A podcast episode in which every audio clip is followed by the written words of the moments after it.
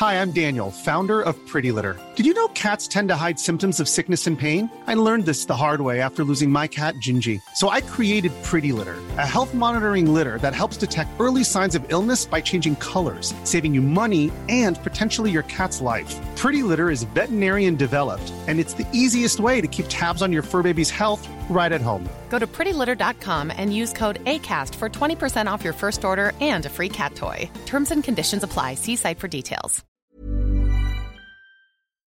Alors euh, là, je fais le montage et euh, ça, c'est la voix de Maëlle, une femme queer, euh, trentenaire, à qui j'ai demandé de me parler du milieu sexe positif parmi la communauté LGBT. En fait, je pense que ça, ça c'est une période d'un moment donné de ta vie. Et je pense pas que tu puisses toute ta vie être dans un truc sexe positif.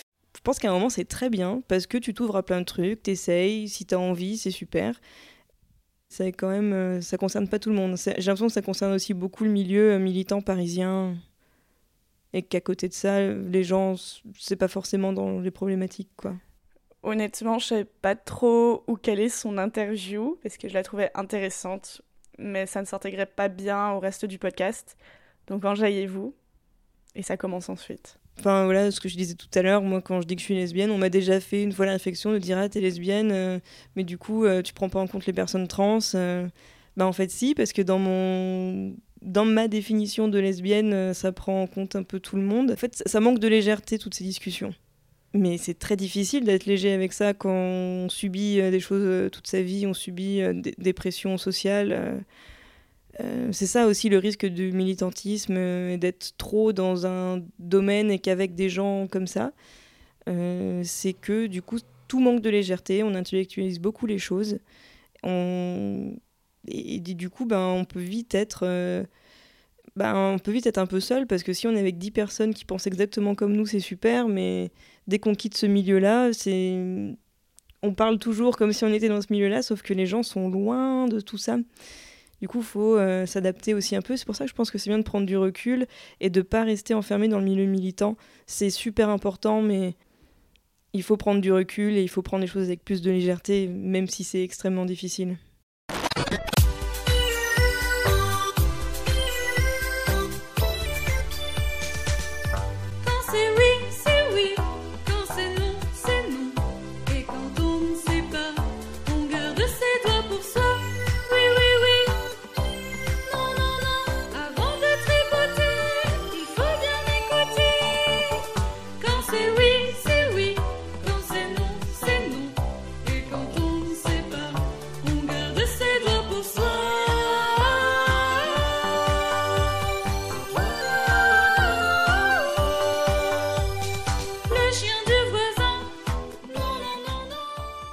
Sexe positive, c'est un mouvement qui promeut une sexualité libre, exempte de jugement et où le consentement est au cœur de tout.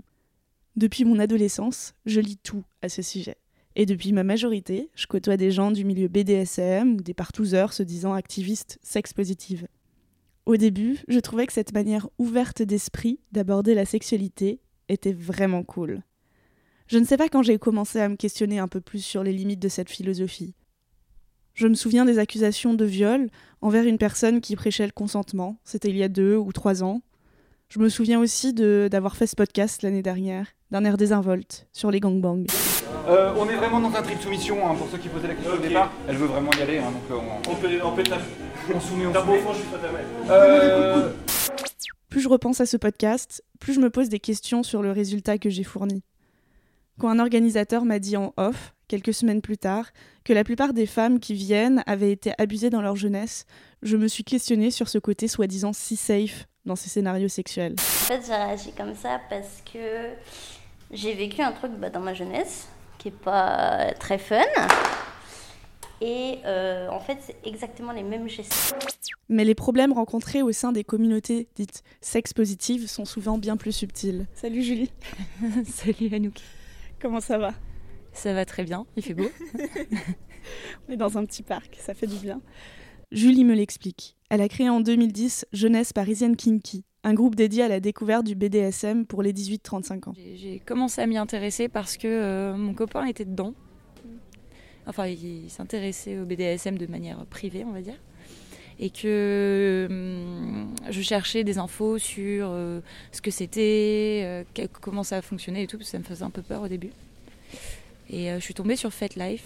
FetLife, c'est un réseau social de gens attirés par euh, une, se- une sexualité alternative.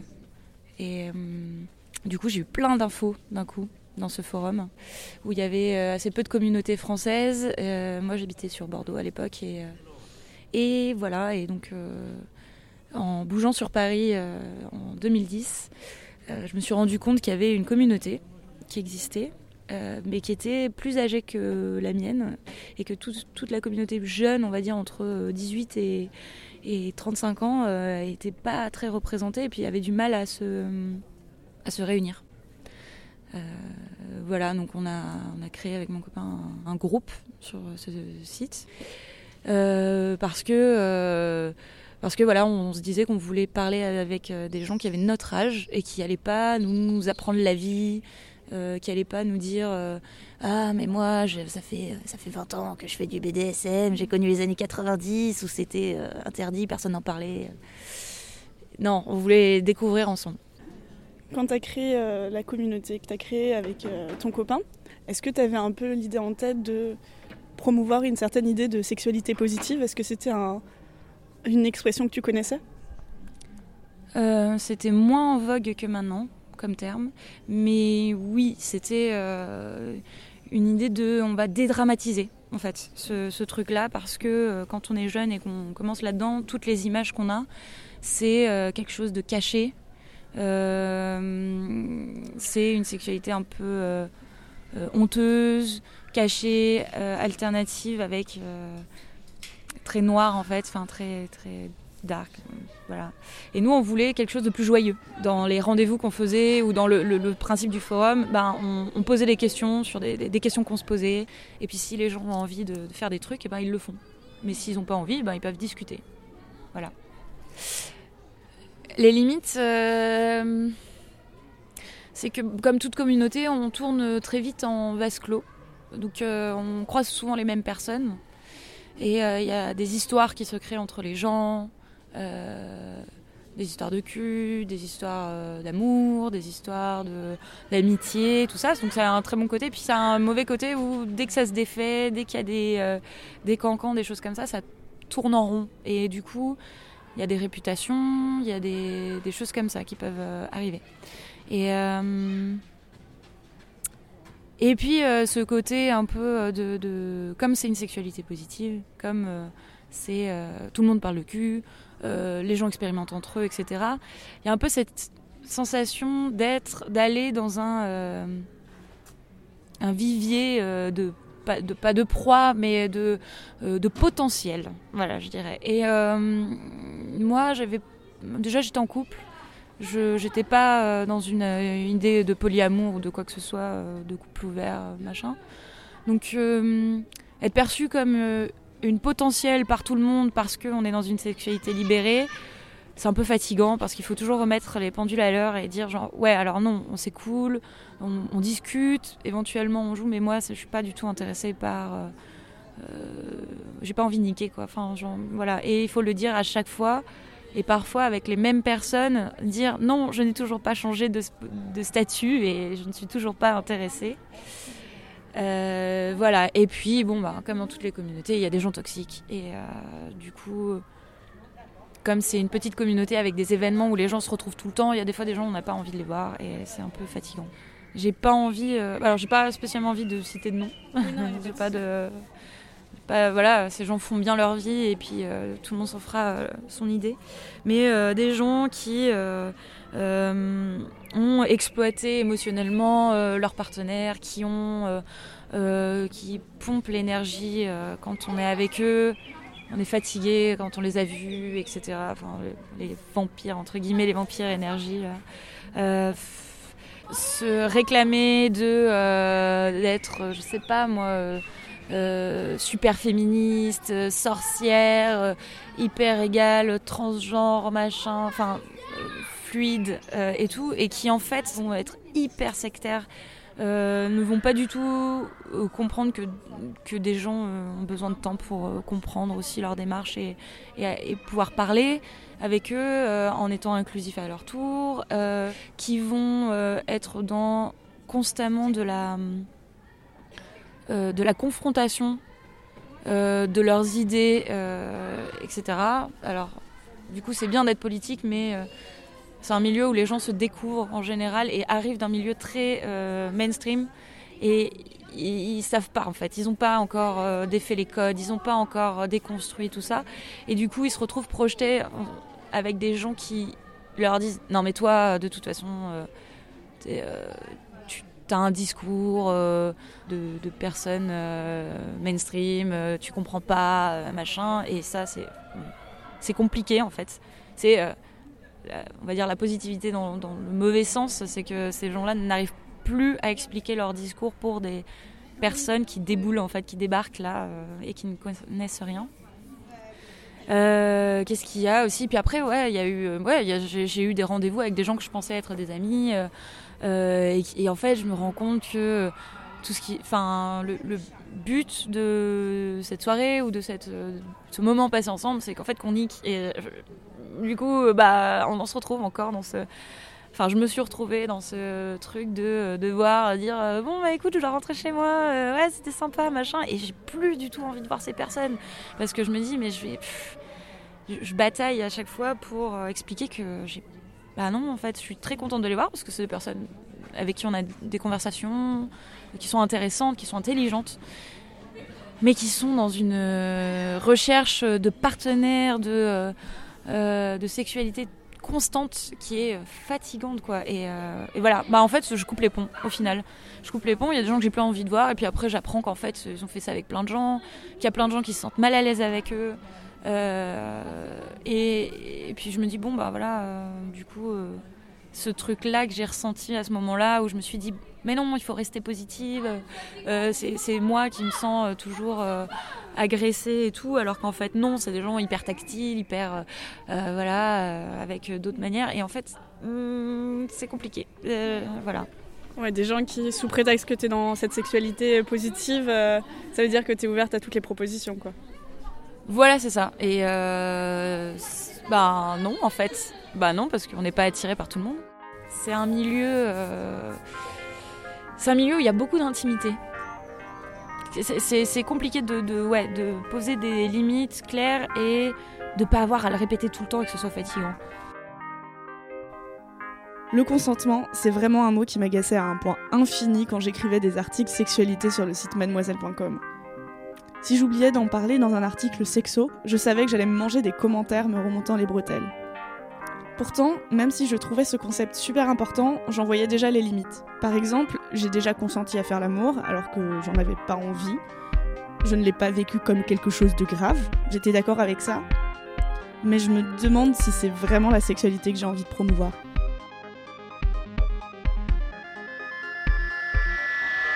Bah, en fait, c'est très séduisant le mouvement sexe positif parce que bah, il y a quand même encore des injonctions aujourd'hui aux femmes euh, où on devrait pas aimer le sexe. Et donc on se dit mais moi j'ai le droit d'aimer le sexe. Donc c'est en fait quand on te dit le sexe c'est positif, on te dit bah oui c'est forcément une bonne chose. Mais le truc c'est que face à un désamour du sexe, en fait on est euh, ce qu'on nous y oppose, c'est l'obligation de tout aimer, genre toute pratique y compris toutes les pratiques violentes en fait. Et de tout essayer, parce que sinon on est euh, comme les puritaines. Ava et Laurine font partie du collectif nommé Elles aiment ça. Elles se disent féministes et ont un regard très très critique sur la mouvance sexe positive. J'ai de très nombreux désaccords avec elles, mais comme je leur ai dit, je pense qu'il est intéressant d'entendre leur point de vue. Euh, alors moi du coup je m'appelle Ava et euh, j'ai travaillé en tant que performeuse burlesque pendant quelques années. Maintenant j'ai une trentaine d'années. Euh, avant j'avais un blog euh, sexe positif pendant quelques années aussi. Et aujourd'hui je suis complètement sortie de ce milieu-là et je suis secrétaire. Je m'appelle Laurine, j'ai fait des études de sociaux et aujourd'hui je travaille dans une association d'aide aux victimes de violences, notamment de violences sexuelles. Euh, que vous dire d'autre? J'ai fait partie des milieux sex positifs aussi et j'en suis aussi sortie à l'heure actuelle. Alors moi, en fait, je dirais que ça s'est fait progressivement. Je suis rentrée dans les milieux féministes euh, quand euh, j'étais à la fac. il y a vraiment eu un basculement après une série euh, de relations dans lesquelles j'ai subi des violences, notamment des violences sexuelles, et où il y a vraiment eu un, un basculement à ce moment-là dans ma tête où je me suis dit, ok, donc si ce que vous voulez c'est mon cul, maintenant il va falloir payer pour l'avoir, hein, et vous aurez plus jamais le reste. Quand tu dis payer, c'est-à-dire euh, c'est de la prostitution? Oui, oui. Oui. Et, euh, et en particulier, euh, là où moi j'ai trouvé à la fois du, une forme de refuge, de réconfort et d'illusion de contrôle, ça a été euh, euh, en tant que domina, en fait. Euh, ça m'a pas duré très longtemps parce que, euh, enfin, que j'avais l'impression d'avoir du pouvoir, mais qu'en fait j'étais en train de me faire entuber euh, quand même. En particulier, euh, j'étais déjà précaire à l'époque. Et en gros, les moments où ça se voyait trop et que j'étais plus assez dans le jeu, voilà, que cette espèce de, truc où j'avais quand même besoin de thunes se voyait trop, là, les violences et le, machisme, enfin la misogynie ressortaient quoi. En gros, et je dirais que ça a été, ça a été le début de ma sortie de, du milieu sex positive et où j'ai commencé à, à m'interroger sur, euh, sur tous les trucs qui jusque-là m'avaient été présentés comme étant de l'empowerment, etc., etc. Euh, bah moi, je pense que je me suis posé euh, plein de questions euh, assez jeunes sur le sexe et le genre. Et, et en fait, je pense que je suis devenue sex positive parce que c'était le discours dominant et que c'était le, en fait, le seul qu'on m'a présenté.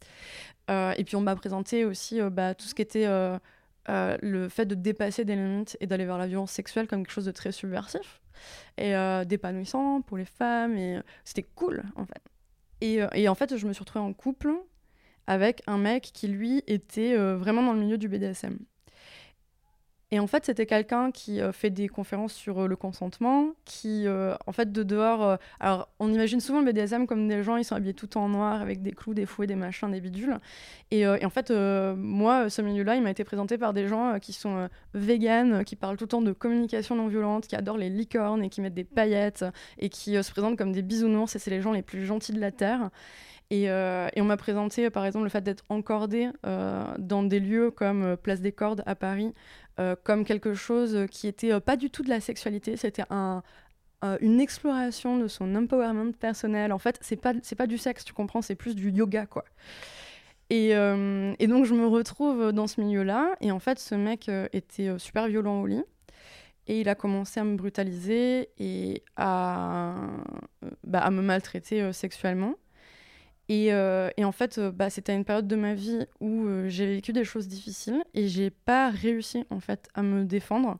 Surtout que en fait, les moments où essayé de me défendre, bah, déjà en fait, il faisait des trucs super violents, donc ça me sidérait parce qu'il enchaînait en fait de la violence, enfin très forte, avec des moments où il était hyper tendre et où il me demandait mon consentement pour des trucs ridicules à côté de ça. Donc par exemple, il me demandait euh, mon consentement pour euh, me faire des marques publiques d'affection, donc me faire un petit bisou euh, en public ou me prendre la main, mais en revanche, il m'a jamais demandé mon consentement avant de me mettre des coups de poing. Et donc du coup, moi, je comprenais pas du tout ce qui se passait, mais en fait, j'ai commencé à aller mal et j'ai essayé d'appeler à l'aide en fait dans le monde dans lequel il était. Et, et en fait, toutes les personnes que j'ai essayé d'appeler à l'aide m'ont dit que c'était moi le problème.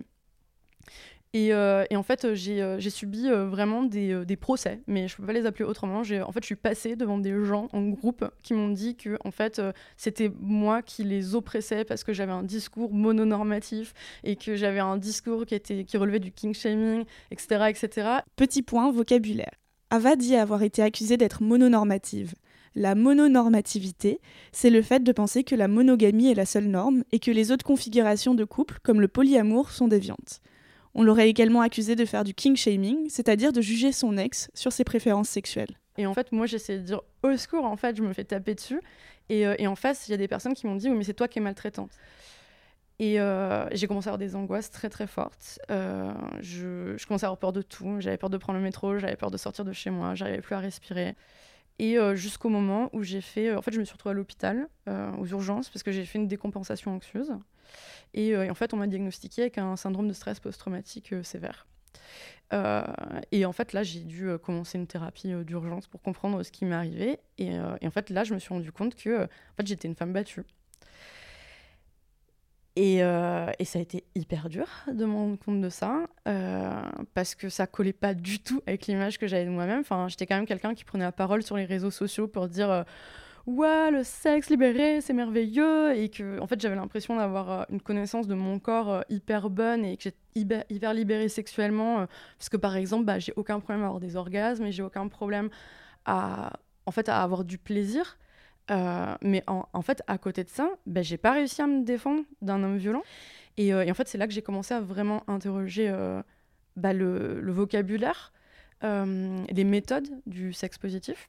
Au moment où j'ai, parce que j'ai porté plainte contre lui, et au moment où j'ai porté plainte contre lui, j'ai vécu du cyberharcèlement de la part du milieu sexe positif. J'ai vécu, enfin, on m'a, en fait, on m'a remis, on m'a traité de folle, on m'a traité de perverse narcissique, on m'a traité de manipulatrice.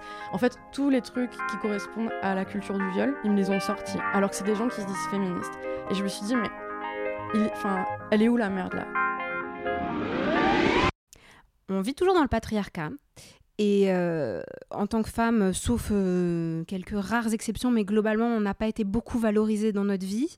Euh, et qu'une des manières voilà, de, d'avoir une espèce d'ersatz d'estime des mecs, c'était de euh, euh, faire euh, sauter tous ces espèces de, enfin voilà, toutes les frontières qu'on pouvait avoir pour leur prouver que on était forte, qu'on n'avait pas froid aux yeux, qu'on était prête euh, à explorer, que c'était une manière euh, de pas être méprisée par les hommes, quitte à me faire du mal à moi parce que moi je voyais l'énergie que ça me demandait.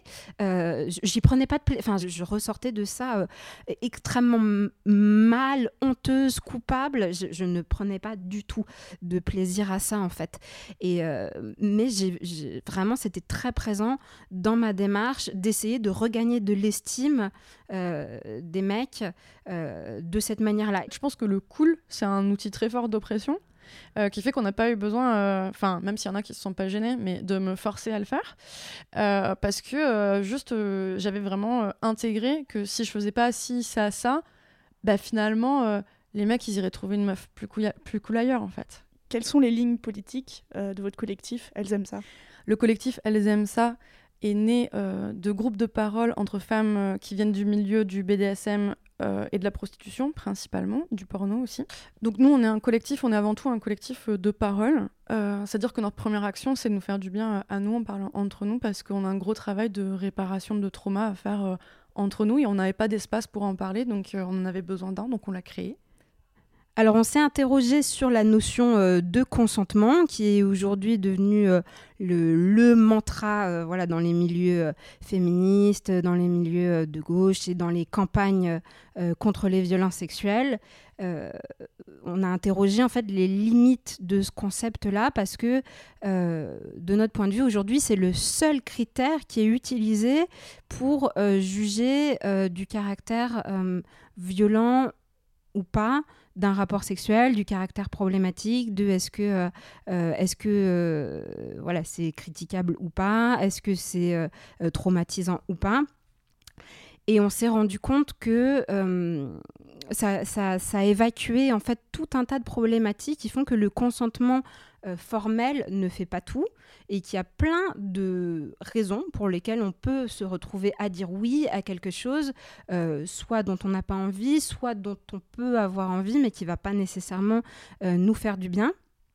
Et qu'il il y a un contexte en fait qui fait qu'une personne va être amenée à dire oui, en particulier sur ces questions-là. Donc il y a un petit peu ce qu'on a dit euh, nous que euh, voilà pour avoir de l'estime, euh, pour euh, pas se retrouver euh, euh, mise de côté, euh, lourdée comme une vieille chaussette, etc. On repoussait nos limites.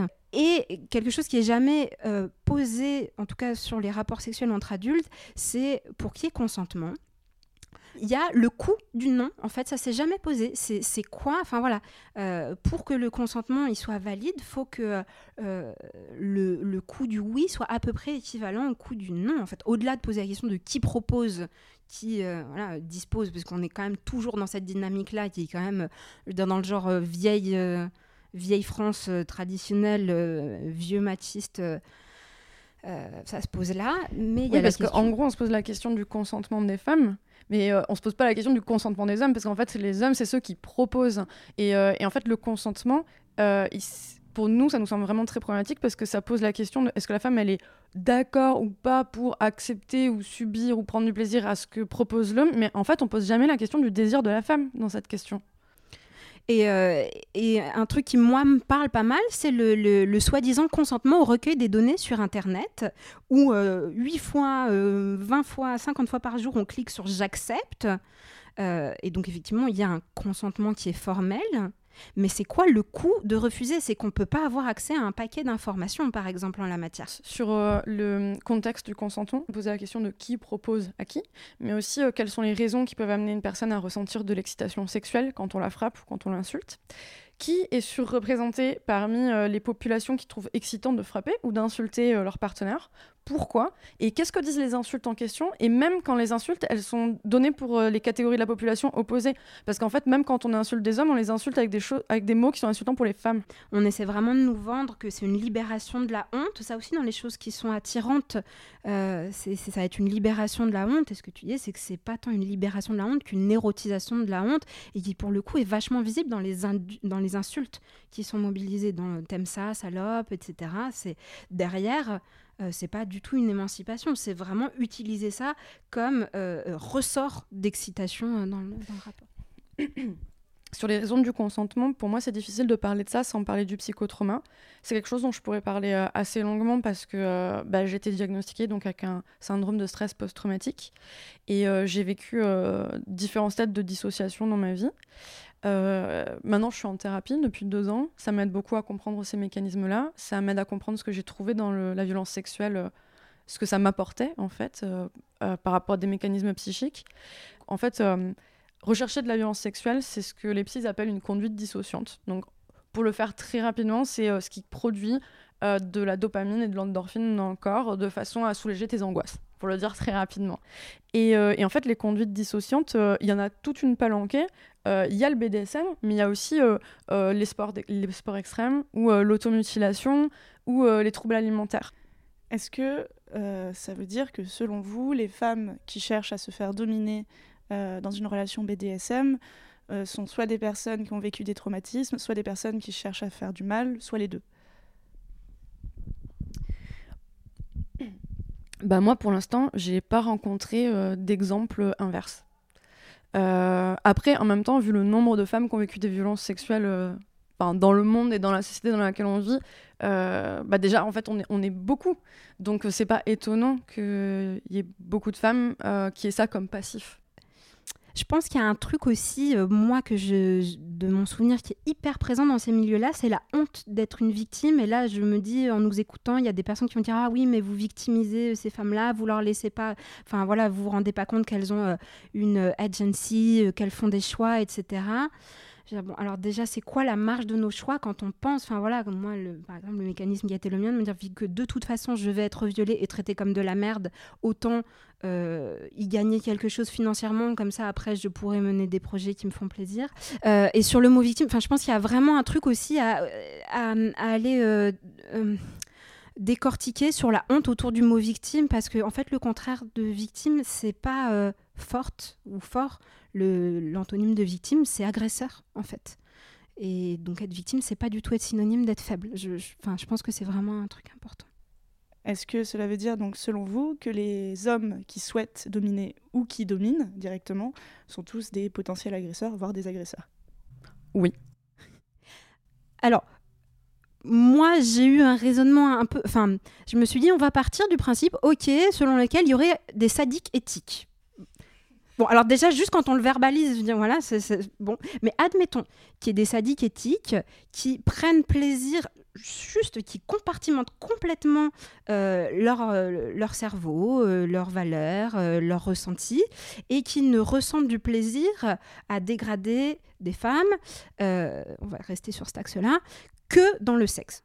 On dit, ok, donc admettons, bon, il y a ces sadiques éthiques, mais vous voyez un peu le cadeau qu'on serait en train de faire aux sadiques euh. Comment ils vont sauter sur l'occasion en disant, oh là là, il suffit plutôt que d'aller le faire, euh, voilà, euh, euh, à ma femme qui n'en a pas, enfin voilà, qui, est capable de mettre des limites ou d'agresser dans la rue, machin. Il suffit que je rejoigne un milieu dans lequel je vais amener des femmes à consentir et j'aurai plus aucune possibilité d'être critiquée et que admettons que le bon sadique, lui, une fois que il a vidé ses couilles, il redevient une personne formidable et complètement respectueux euh, des femmes. Euh, bah, le mauvais sadique, lui, par contre, il va profiter du milieu pour euh, repousser les limites en permanence et à un moment donné ou un autre, il va, il va outrepasser le consentement. Sauf qu'en plus, on lui aura filé tous les outils pour qu'elle puisse jamais porter plainte parce que elle a dit qu'elle était d'accord. Elle est venue dans un milieu où on va dire mais attends, c'est pas la norme de te faire euh, frapper, là tu te plains qu'on t'a violenté. Quel est le rapport Euh, Elle est où ta cohérence? Une fois, j'ai rencontré un mec qui euh, m'a demandé de le dominer.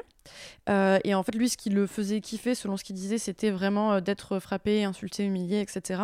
Et en fait, en discutant euh, 20 minutes avec ce mec, je me suis rendu compte que c'était quelqu'un qui avait euh, subi euh, d'horribles maltraitances de la part de sa mère. Euh, bah, franchement, même en sachant que c'était un truc qui pouvait causer du plaisir, moi, j'étais incapable de faire ça parce que ça voulait dire que symboliquement, je prenais la place de la personne qui l'avait maltraité pendant des années. Et en fait, moi, les mecs qui m'ont maltraité, mais ils en avaient rien à foutre. Apparemment, ça leur a jamais posé problème de réitérer les traumas que j'avais vécu dans mon passé. Et ils étaient au courant des traumas que j'avais vécu dans mon passé. Donc il y a un moment, il faut se poser la question. Enfin, genre, qu'est-ce qui se passe dans leur tête, quoi? Et notre but, c'est jamais de shamer les femmes, mais c'est de shamer la normalisation et l'érotisation de la maltraitance des femmes. Et du coup, quelle solution vous proposeriez pour euh, une sexualité plus saine?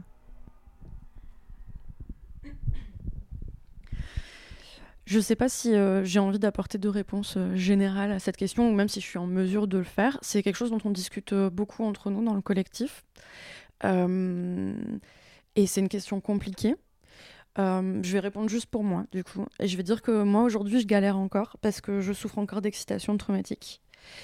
Euh, et, mais j'en parle avec ma thérapeute pour comprendre pourquoi, alors que j'ai été une enfant maltraitée, puis une femme maltraitée, bah, quand je vois une femme être maltraitée, ça m'excite, ça excite mon corps.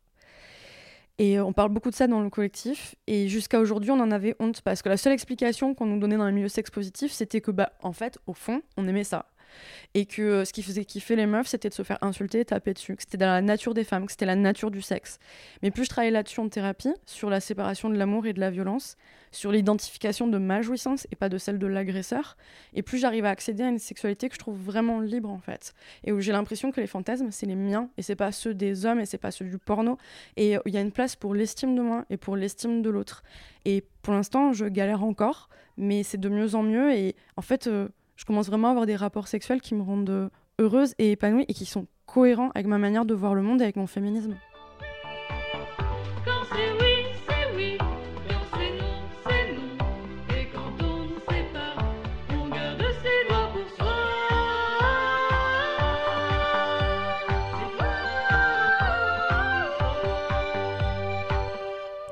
Comme dit avant leur interview, je ne suis pas d'accord avec de nombreux propos tenus par Ava et Laurine du collectif Elzensa. De par mes rencontres, j'ai également observé que les femmes dans le BDSM hard ont souvent vécu des violences dans le passé. Mais ce n'est pas une preuve, à mes yeux, que cela perpétue le comportement maltraitant, qu'elles se font du mal comme on pourrait le faire via des scarifications. Au contraire, j'ai majoritairement entendu des témoignages expliquant que ces mises en scène sexuelles permettent de rejouer leurs histoires et peurs afin de cette fois reprendre contrôle dans leur corps et donc de se faire du bien. Et comme je ne pouvais pas finir sur ça, je me suis demandé quelle solution pouvais-je trouver aux limites de ce milieu sex positive. C'est là que ma route a croisé celle de Maëlle. Il y a plusieurs choses qui, sont dange- dangereuses, on va dire, dans le milieu sex positif, ou en tout cas qui peuvent amener à des ruptures de consentement. Euh, Il y a le fait de ne pas savoir exprimer le non, et il y a le fait de ne pas savoir entendre le. Et, et, euh, et à ce niveau-là, le tantra fait beaucoup travailler les deux. C'est ça que je trouve hyper positif. Maëlle est chargée d'études le jour et organise des ateliers érotiques, souvent liés au tantra, la nuit. Je me suis dit qu'en creusant, c'est peut-être là qu'on peut trouver une certaine solution. Donc le tantra, je pense que ce que ça m'a apporté, c'est d'être beaucoup plus à l'aise dans la relation à l'autre. Et beaucoup plus juste avec moi-même aussi. Je pense que c'est surtout ça. Je dirais que le tantra, c'est vraiment justement euh, l'art de rentrer en relation avec l'autre et l'art de mettre euh, de la conscience en fait sur sa relation à l'autre et notamment dans la relation intime qui peut passer par le non-verbal ou qui peut passer euh, par, par ce qu'on dit, par le, le verbal. Concrètement, comment ça se passe? Alors très concrètement, généralement c'est des petites, ce qu'on appelle des structures. Euh, donc c'est comme des mini-exercices qu'on va faire à deux ou qu'on va faire en groupe. Euh, Il y, a beaucoup de- y a beaucoup de danse notamment, il y a beaucoup de, de contact par le regard. C'est la deuxième chose qu'on dit souvent, le tantra, les gens se disent ah oui c'est faire l'amour en se regardant dans les yeux. C'est pas tout à fait faux, dans le sens où euh, en tout cas on considère que le regard c'est un mode d'entrée en relation et, et qu'on peut mettre de la conscience sur ce mode d'entrée en relation également. Alors par exemple, une structure de tantra toute simple, ça peut être euh, justement de regarder quelqu'un, la même personne dans les yeux pendant 30 minutes. Ça, ça peut être une structure de tantra. 30 minutes? Ça peut être 30 minutes, ça Et peut en être parlant ou sans minutes. parler? Sans parler. Ah, C'est long Ça peut être long, ouais. ça peut être long. Euh, ça peut être hyper profond. Moi, je me suis fait euh, une amie comme ça, euh, une fille que j'ai rencontrée en soirée tantra. On s'est regardé dans les yeux et je me suis dit, je, sentais tellement de bienveillance en fait dans son regard. Et après, on s'est revus, on s'est rendu compte qu'on avait plein de points communs et c'était super cool.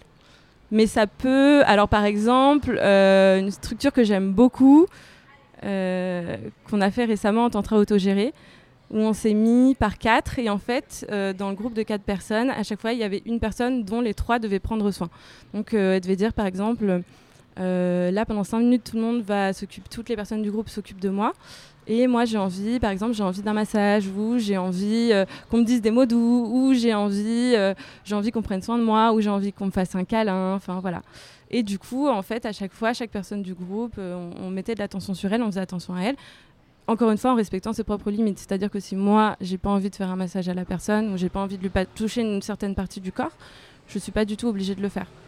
Et ça se passe toujours bien? Alors, ça se passe toujours bien. Après, c'est plus ou moins, euh, plus ou moins profond, je dirais. Euh, Il y a des fois où ça peut être vraiment hyper hyper intense, hyper beau, et puis il y a des fois peut-être où la magie prend moins. Mais euh, je pense que la- l'avantage du tantra par rapport au monde de la sexualité, c'est que c'est des relations qui sont quand même beaucoup moins impliquantes. C'est-à-dire que très souvent, il y a un cadre de non-sexualité qui est posé. Euh, Il y a même parfois des cadres de non-nudité qui sont posés.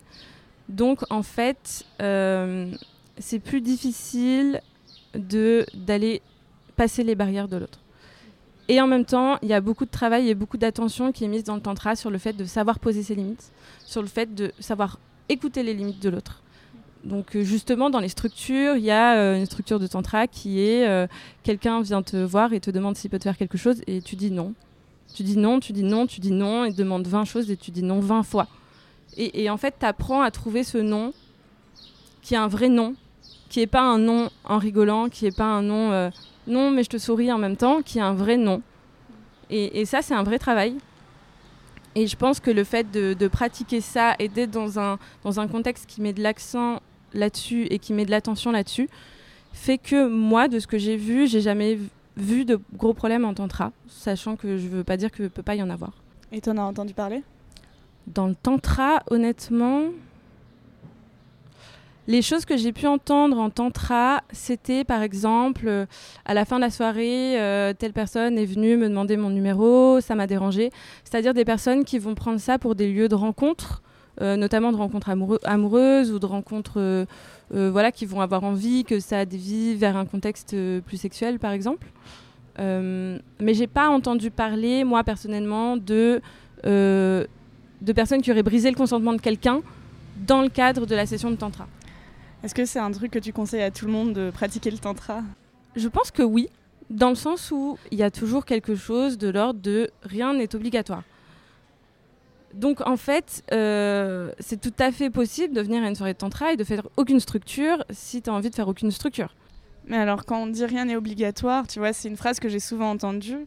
Et effectivement, il y a plein de situations dans la vie où rien n'est obligatoire. En revanche, tu as beaucoup de pression que tu peux te mettre toute seule, hein, en plus, euh, si tu ne fais pas les choses. Est-ce que euh, c'est un comportement que tu peux observer? Je pense que ça peut arriver, effectivement. Euh, et, et je pense qu'il faut en être conscient.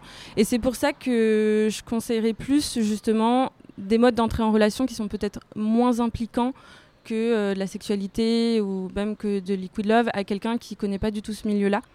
Et, ce que je veux dire par rapport à ça, c'est que euh, déjà la sexualité avec une personne, même une personne qu'on connaît bien, même une personne euh, avec qui on a de la sexualité depuis des années, on peut ne pas oser lui dire certaines choses. On peut ne pas, euh, à ce moment-là, en tout cas, oser lui dire, ben là, j'ai pas envie que tu me touches euh, le ventre euh, parce que je me sens pas bien. Ou voilà, ça peut être difficile.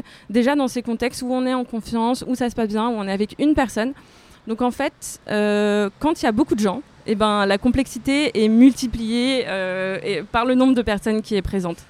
Même si on met de l'attention sur qui participe, on peut jamais savoir exactement où les gens en sont dans leur capacité à entendre le nom et leur capacité à exprimer un nom. D'autant plus que c'est quelque chose qui est complètement variable en fait. Et, même, euh, même moi, peut-être je me réveille un matin, euh, je suis de mauvaise humeur, je ne sais pas ce que j'ai, je vais avoir du mal à, exprimer que j'ai pas envie de quelque chose parce que ça me met mal à l'aise et qu'à ce moment-là, ça va être plus difficile pour moi. Et, et je pense qu'à ce niveau-là, le féminisme a fait beaucoup de travail de justement euh, commencer à dire ben les violeurs c'est pas des gens dans la rue euh, qui se baladent et qui prennent des femmes en camionnette. C'est aussi potentiellement euh, ton mari qui euh, t'écoute pas. Alors je, genre beaucoup ce que je dis aussi pour des raisons factuelles qui sont qu'il y a plus de, de, de viols d'hommes sur des femmes que l'inverse. Mais ça peut aussi s'appliquer à des femmes euh, voilà, donc en, tout cas, ce que je veux dire, c'est que euh, ça reste des choses qui sont complexes, qui sont subtiles et, auxquelles on n'a pas totalement accès euh, en tant qu'organisateur. Au niveau du tantra, par exemple, ça reste assez peu impliquant. Ça peut être aussi impliquant que peut-être de la danse ou, ou qu'un massage. Je dirais que c'est à ce niveau-là d'implication en général. Euh, voilà, donc après, il faut s'écouter soi-même, évidemment. Euh, si quelqu'un a un vrai blocage par rapport à quelque chose et se sent pas en confiance de le faire, ben, probablement qu'il faut pas que la personne le fasse. Euh, mais je pense que globalement, c'est ouvert en tout cas à beaucoup de personnes. Moi, ce que je voudrais rajouter, c'est que je, je crois vraiment que la capacité d'écoute et la capacité de savoir dire non, c'est des choses qui sont pas innées, c'est des choses qui s'entraînent et c'est des choses sur lesquelles on peut travailler. Et, j'ai quand même envie de terminer là-dessus parce que parce qu'en fait c'est tout le travail euh, du tantra notamment, mais aussi des, personnes qui animent euh, qui animent le, les chatonnades ou, voilà c'est en fait de, de, donner des clés aux gens pour qu'ils s'améliorent là-dedans et, pour pouvoir entrer dans des relations qui soient de plus en plus complexes. Notamment, euh, ça peut être des orgies si c'est le souhait de la personne. Si je n'ai qu'une chose à retenir, c'est que le concept même d'un espace safe est presque impossible. Le consentement est important, mais il ne fait pas tout. La communication peut aider, mais elle n'est pas toujours évidente. Je n'ai pas forcément de solution à donner, si ce n'est qu'un conseil, peut-être un peu trop facile. Prenez soin de vous. De mon côté, le sexe positif m'a apporté beaucoup dans ma vie. Je ne serais aujourd'hui probablement pas journaliste sexualité sans la découverte de cette mouvance quand j'étais encore adolescente. Mais comme toutes les mouvances, elle comporte aussi ses limites, et il me semblait aujourd'hui important d'en parler. Merci pour l'écoute de ce podcast. Si vous voulez m'aider à grandir, laissez-moi des commentaires et 5 étoiles sur votre application de podcast. Par ailleurs, petite annonce, je suis passée sur une nouvelle plateforme de diffusion, Acast. De votre côté, ça ne change rien, si ce n'est que bientôt, vous entendrez des publicités en début et fin de mes podcasts. Je n'ai jusque-là jamais touché un seul euro sur les productions de ma chaîne personnelle, alors je peux vous dire que pour moi, c'est vraiment une super nouvelle. Ici Anouk Perry, et je vous embrasse